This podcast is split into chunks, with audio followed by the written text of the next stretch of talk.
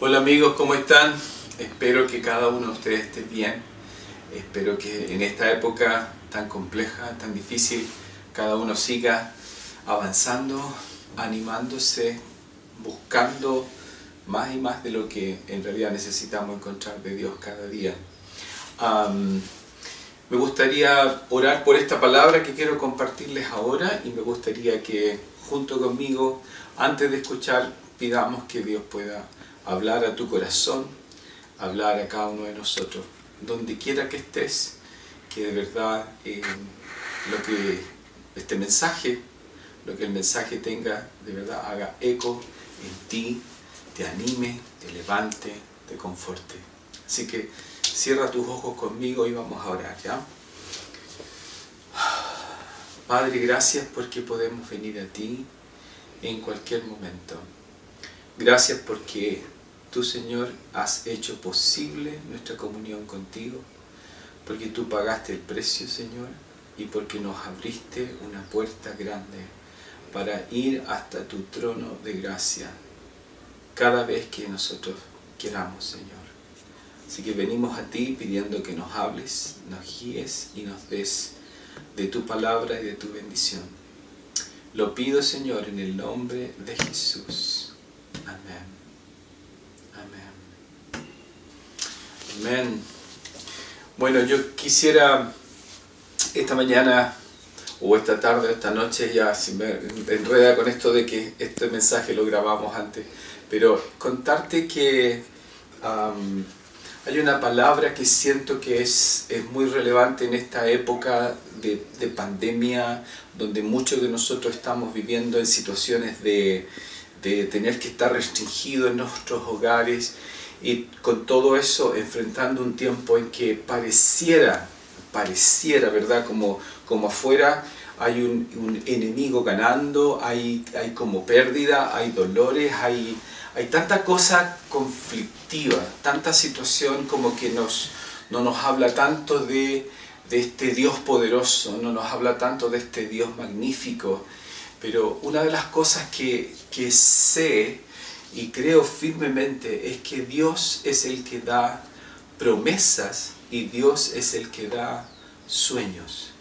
Y, cuando hay cosas que Dios nos habla, cuando hay cosas que Dios nos pone en nuestro, en nuestro proceso, en nuestro camino y nos dice, mira, esto viene para ti más adelante.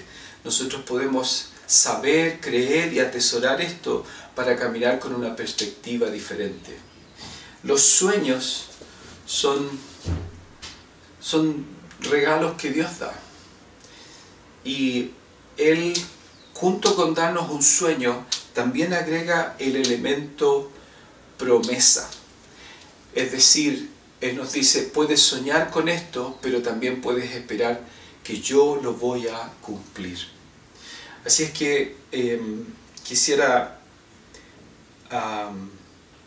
solamente como hacer algunos énfasis aquí, porque una de las cosas relevantes que dice la Biblia en Romanos 4, dice que la promesa de la descendencia de Abraham, Dios se la dio siendo un incircunciso, siendo un no, no, no judío legalmente bajo la ley con Moisés, sino que habiendo sido alguien que no estaba bajo ningún precepto. ¿no? Entonces dice la Biblia ahí en Romanos 4 que esa promesa fue dada a Abraham por la fe. Y dice, y fue por fe para que sea firme. Es decir, pareciera ser que si Dios da una promesa y el desafío es creerla, hay firmeza, hay solidez, hay, hay riqueza, hay profundidad, hay, hay un tesoro adentro si es que esa promesa se basa en la fe. Pareciera ser que para Dios esa solidez tiene que ver con que nosotros seamos capaces de creer y mantengamos nuestra fe en lo que Dios promete. Em, alguien dijo, mira, la, situación con, con, Abraham fue que por 25 años, durante 25 años, Abraham se relacionó con un Dios que solamente ah, hacía promesas no el que cumplía promesas. Es un tiempo largo. 25 años, no es poco. Pero dice que Abraham se mantuvo, se mantuvo, se mantuvo, creyó a Dios y dice que incluso esa fe le valió como justicia. Fue justificado por su fe, no por la ley, no por lo que hizo, no por lo que cumplió, sino porque creyó. Y hay una, un pasaje también dice que no se debilitó en su fe, sino que se fortaleció dando gloria a Dios. en segunda de Pedro 1 dice que Dios nos ha dado preciosas y grandísimas promesas que tienen como propósito que seamos capaces de participar de su naturaleza divina. Y Corintios dice que todas las promesas que Él nos ha dado son en Él sí y en Él amén. ¿Por qué te digo todo esto? Porque es muy probable que con todo el ambiente que estamos viviendo, donde no es posible reunirnos, donde no es posible salir de tu casa, no es posible hacer muchas cosas y donde vemos pestilencia afuera, vemos muerte afuera, es como que puede ser que en tu corazón eh, está este sentido de ¿y dónde está Dios ahora?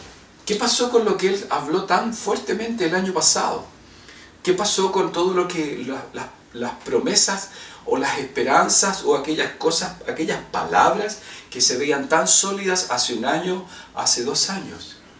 Bueno, hoy yo siento que Dios está haciéndonos caminar de alguna forma en esto de ser capaces de confiar, de creer, de caminar en aquello que en algún momento tú y yo vamos a poder ver. Solamente que Dios lo ¿cómo decirlo? Dios lo cumple y Dios lo hace en una manera en que probablemente tú y yo no, no lo codificamos o no manejamos los tiempos que Él maneja, que Él tiene, pero hay un pasaje que creo que es muy valioso para entender un poquito un cierto proceso.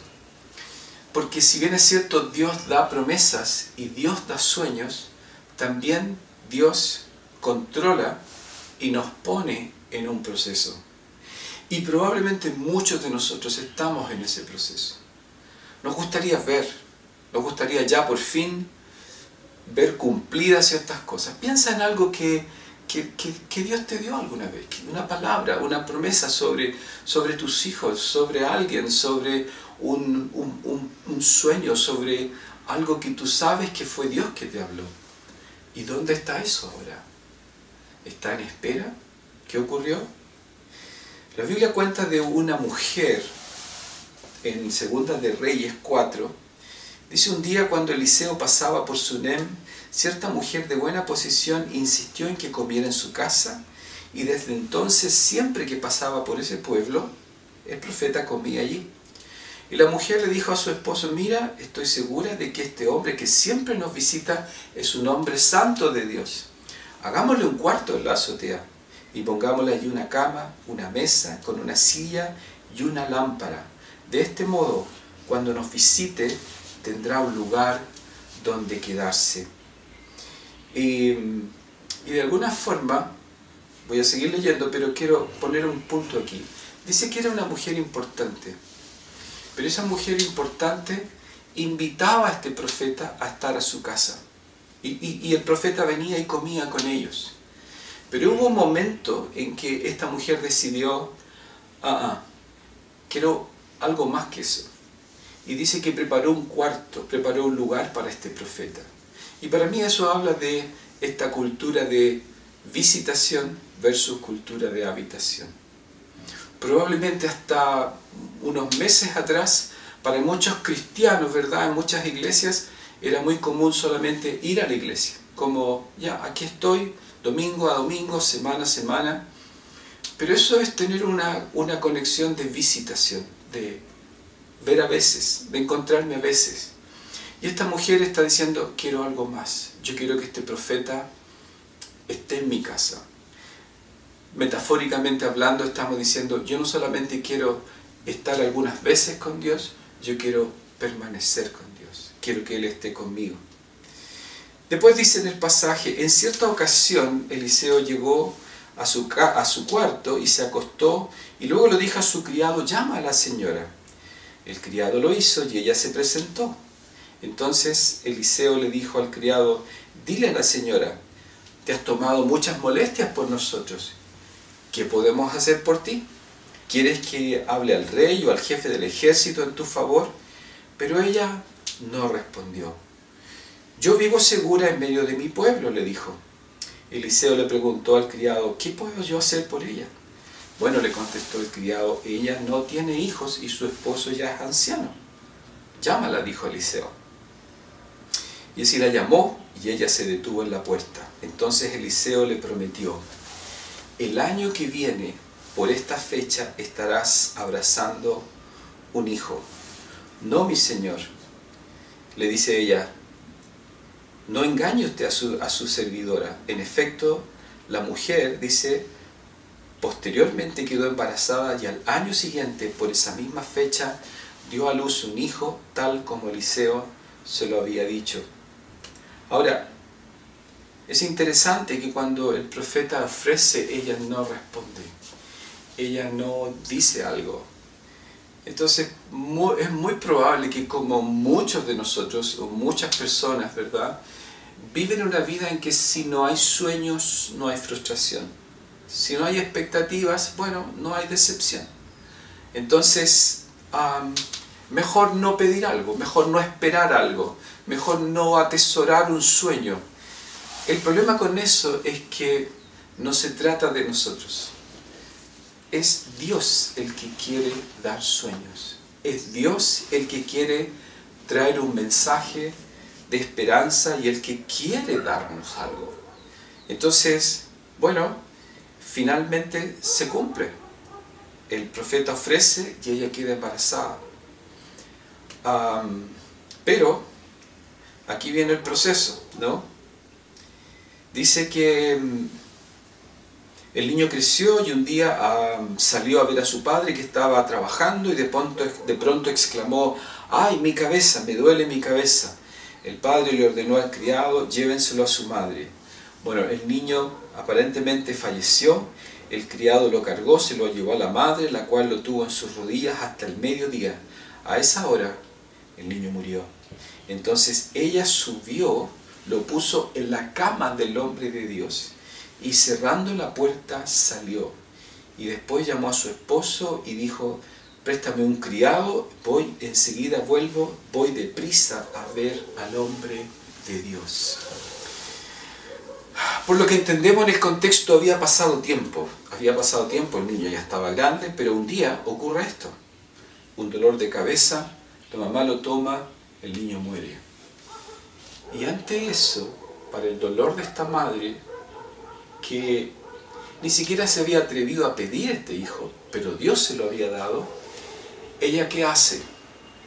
Lo que yo veo en este gesto de subirlo y ponerlo en la cama del profeta, está diciendo, Señor, yo vuelvo lo que tú me diste y que ahora pierdo, lo vuelvo a poner en el lugar de donde esto vino.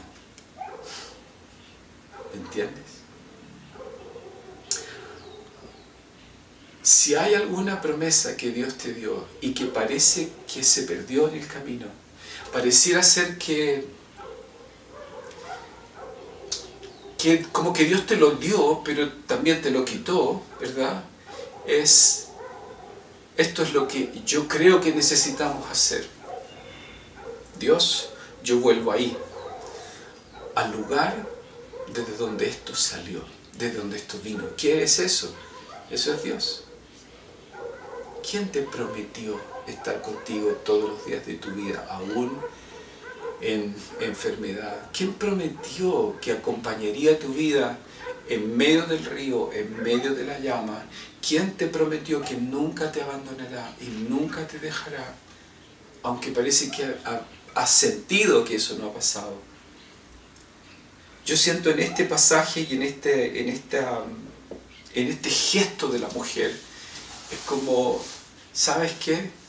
Voy a llevar esto que Dios me prometió, esto que Dios me dio, al lugar donde Dios tiene que decir algo.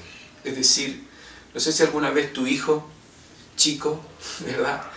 Es como que viene y te dice, eh, papá, tú me prometiste que me ibas a llevar a ver la película. Tú prometiste que ibas a traerme un helado. Es decir, el llamado de atención de Dios en esto es, mira, vuelve a mí. Si pareciera que lo que yo te di se perdió, no te quedes en un rincón. Versículo 24, ella dice, no me detengas, yo voy a ver al profeta. Es decir, hay una determinación, una, una fija y clara decisión de ella de, estoy viviendo una crisis, lo que Dios dijo que iba a ser parece que se acabó, esto que yo ni siquiera le pedí y que Él me dio no está, entonces necesito arreglar esto con la persona correcta. Y determina una cosa, no me pare en el camino, no quiero distraerme, voy de nuevo a Dios. Y finalmente Él llega donde está el profeta. Cuando llega, versículo 27 dice que ella se asió a sus pies y estaba en llanto. Al punto que el, el siervo de Eliseo le dice, como que quiere tomarla y sacarla de ahí, pero el profeta le dice, déjala. Dice, ella, déjala porque su espíritu está en amargura. Y para mí este, este, este pasaje, esta expresión del profeta, que es un hombre que habla de parte de Dios, refleja que Dios ve tu dolor, que Dios ve lo que tú sientes, que Dios se compadece de nuestros dolores. Que cuando hay algo que tú sientes como, sí, Dios me lo dio, Dios me prometió, pero mira, parece que se fumó, parece que el agua se lo llevó. Ah, ¿Sabes qué? Dios ve lo que tú estás sintiendo. Dios sabe sabe de aquellas cosas que están adentro y que para ti son, fueron un tesoro increíble, te llenaron de esperanza, te llenaron de ganas, de fuerza y de repente se fue todo y sientes como no está. Y duele, duele. Pero la mujer dice, vive el Señor que no te voy a dejar, porque su enfoque era Dios y Dios nada más. Así es que lo que ocurre es que Eliseo dice se levantó, fue con ella y cuando Eliseo llegó a la casa encontró al niño muerto tendido sobre su cama, entró al cuarto y cerró la puerta y oró al Señor. Luego subió a la cama, se tendió sobre el niño y dice, hasta que el cuerpo de niño, del niño empezó a entrar en calor. Así es que, de alguna forma, aunque hubo un tiempo, aunque hubo un tramo en que todo lo que esta mujer había soñado se había perdido, en una manera en que solo Dios podía hacer, fue recuperado. Quiero solamente que pienses en María y Marta frente a la muerte de su hermano Lázaro. Es como, pucha, Jesús, nuestro amigo, ¿por qué no estuvo aquí? ¿Y por qué esto que se supone era tan real, tan profundo, tan, tan, no sé, esta amistad que teníamos, ¿verdad? ¿Cómo es que Jesús permite que esto pase? Y ven desaparecer eh, sueños, proyectos o cosas que habían esperado. O como el mismo Abraham, esperando 25 años por una promesa, Dios le da el hijo, pero en algún momento también Abraham entiende que debe devolver esa promesa, aún el cumplimiento de esa promesa a un Dios que lo estaba llevando a un cierto proceso. O como José, que también recibe sueños en su, en su niñez y pareciera ser que esos sueños murieron por mucho tiempo, como que desaparecieron. Pero una cosa yo quiero subrayar esta mañana, esta noche, perdón, ustedes están viendo esto en la noche, es esto, el iniciador y el cumplidor de promesas es Dios. Tú no te inventas sueños celestiales. Tú no inventaste las promesas firmes y poderosas que están en la Biblia para ti y para mí. Vino de Dios. Vinieron de Dios. Y cuando pareciera ser que estas promesas o estos sueños se desvanecen o se pierden, o parece que acaban, como el caso de la tsunamita, tenemos que volver a este Dios y decirle esto como el niño a su papá. Papá, tú dijiste, tú dijiste. ¿Sabes que A mí me da tanto descanso porque me doy cuenta que sus promesas no tienen nada que ver conmigo. Tienen que ver todo que ver, tienen todo que ver con el que lo dijo y como la palabra dice en más de un pasaje, Él juró por sí mismo. Aún el pacto que hizo con, con el mismo Abraham en Génesis, es un pacto que el Señor jura por sí mismo, por su honor, porque Él que dice, cumple. Fiel es el que llama y dice, el cual también lo hará. Fiel es el que comenzó una obra, la cual la va a completar en ti y en mí. Y si parece que en esta época en que todo está tan así, tan inestable, tan como cuando salimos de esto, yo quiero a través de este mensaje animarte y decirte, Dios tiene control y Dios está de tu lado y de mi lado. Hace poco un amigo me dijo esto, mira, leí de nuevo esta palabra y como que me golpeó de nuevo. Y era simplemente esto, yo sé que Dios está por mí.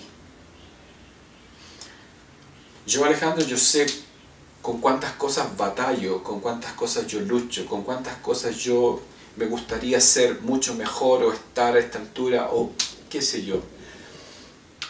Pero una cosa sé, lo que tengo, lo que creo, tiene que ver en quién es Él, lo que Él ha prometido, la fidelidad que Él tiene, el corazón que Él tiene.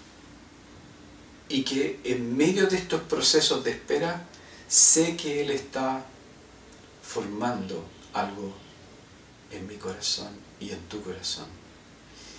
Yo quiero solamente invitarte a tomar estos minutos que nos quedan para que ahí donde tú estés puedas orar, tal vez puedas recordar alguna de estas promesas, algunas de estas palabras que Dios te dio y puedas decirle a Dios, Señor, tú dijiste,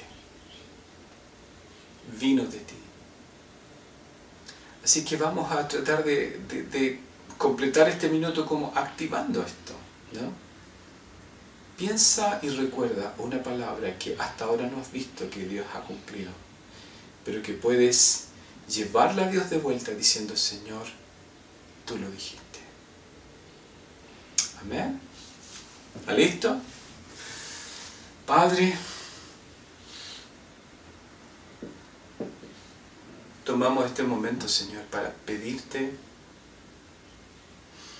pedirte que traigas el, el ánimo, la fe, la fortaleza en nuestro corazón para creer y volver a creer que tú, Señor, no cambias, que tú eres el mismo ayer, hoy y por siempre, y que lo que tú nos has prometido, lo que tú nos has dicho, las palabras que salieron de tu corazón, como dice Isaías, Señor, son como esta agua, este río que fluye, que sale y que se derrama para poder llevar vida, dar fruto y demostrar que cada palabra que sale de ti será cumplida.